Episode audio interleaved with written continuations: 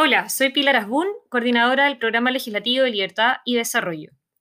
Hace unos días, la Cámara de Diputados aprobó en general el proyecto de ley de royalty minero, pese a la recomendación efectuada por la Comisión de Hacienda de rechazar el proyecto. Ahora, y producto de, indicaciones que se ingresaron, la iniciativa vuelve a la Comisión de Minería y de Energía de la Cámara de Diputados para su discusión en particular. ¿Cuáles son las implicancias constitucionales y los riesgos económicos que están en juego con este proyecto de ley? La moción parlamentaria, que fue ingresada en septiembre del 2018 y que tiene por objeto establecer una compensación a favor del Estado del 3% valor ad valorem por la explotación de la minería del cobre y del litio, es evidentemente inadmisible e inconstitucional y riesgosa desde un punto de vista económico. En primer lugar, es inadmisible, por cuanto vulnera la iniciativa exclusiva del presidente de la República en materia de fijación de tributos, toda vez que cualquiera sea la denominación que se utilice, y aun cuando parlamentarios sostengan que el royalty propuesto constituye un derecho y no un tributo técnicamente hablando, lo cierto es que la compensación propuesta por el proyecto de ley reúne todos los requisitos y elementos de un tributo. Tanto la jurisprudencia uniforme de los tribunales de justicia como los autores más destacados de la doctrina nacional consideran que tributo tiene un alcance amplio y un carácter genérico que envuelve una vasta categoría de prestaciones pecuniarias de carácter obligatorio a favor del Estado y entre ellas se pueden encontrar impuestos, tasas, contribuciones, patentes, derechos y permisos.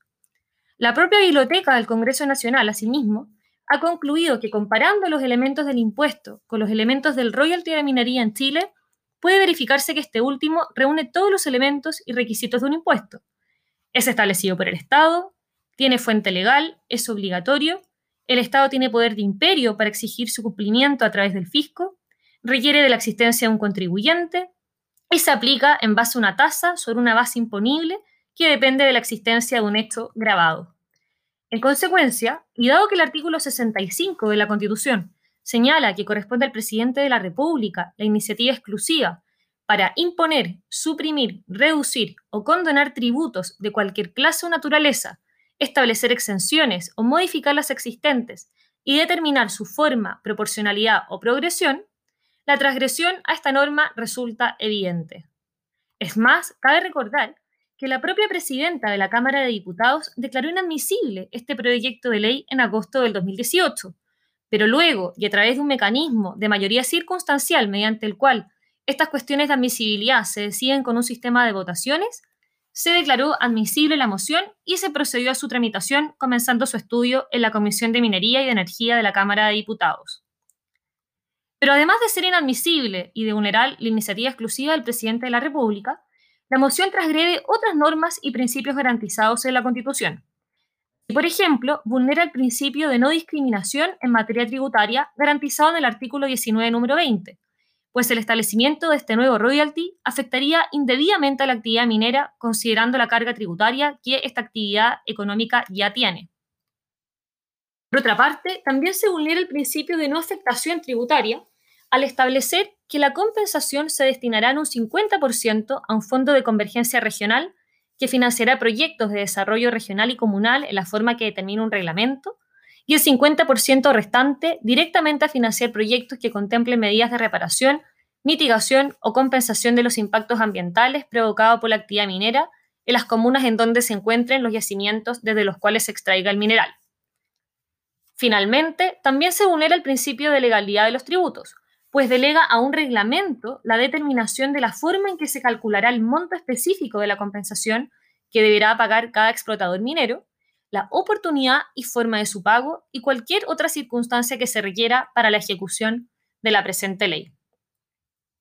Por otra parte, y desde un punto de vista económico, los riesgos que presenta el proyecto de ley son evidentes. La minería involucra inversiones cuantiosas y de muy largo plazo, y en un mundo globalizado, la estabilidad de las políticas económicas y la certeza jurídica en los países son cruciales a la hora de decidir dónde invertir. Lamentablemente, la moción parlamentaria afecta la competitividad de la minería del cobre en Chile, que ya cuenta con una alta carga tributaria total respecto a sus principales competidores. En efecto, el informe Fraser, que mide el atractivo para invertir en minería en diversas regiones del mundo, muestra una drástica caída de Chile en el ranking, desde el puesto 17 el año 2019 al puesto 30 el año 2020.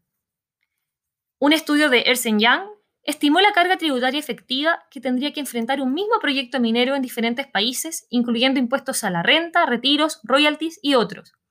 Dicho estudio ubica Chile con una carga tributaria total de un 44,5%, que es la segunda más alta luego de Australia y muy por sobre los principales competidores en la producción de cobre, como por ejemplo Perú.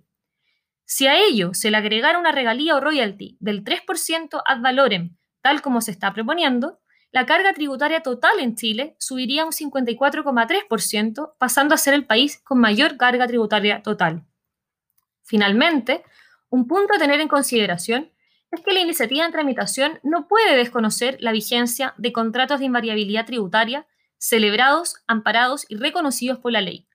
Teniendo en cuenta además las diferentes alternativas existentes y por ende también diferentes plazos de invariabilidad tributaria que se encuentran vigentes, sin considerar incluso aquellos casos en que la invariabilidad tributaria corre desde la puesta en marcha del proyecto, un royalty adicional del 3% como el que se propone generaría una amenaza contra la certeza jurídica.